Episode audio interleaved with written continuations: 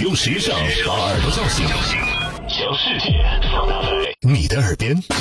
时尚之道，你知道西装的灵感来自渔夫吗？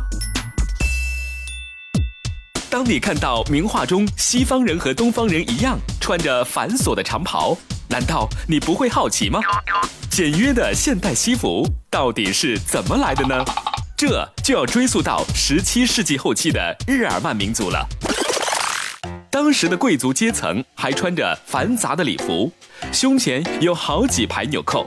有一次，法国贵族菲利普与好友结伴去垂钓，鱼上钩时，因为衣服领子太紧，扣子太多，拉杆时居然把扣子给崩开了。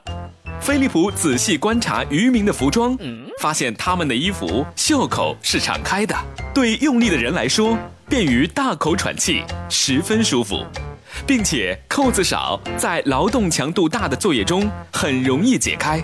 菲利普觉得渔民的衣服真是太方便了。回到法国之后，就找了裁缝改良了渔夫的服装，让衣服更加庄重而挺拔。很快就流行到了整个西方世界，而值得注意的是，这跟今天的西装样式差不多哦。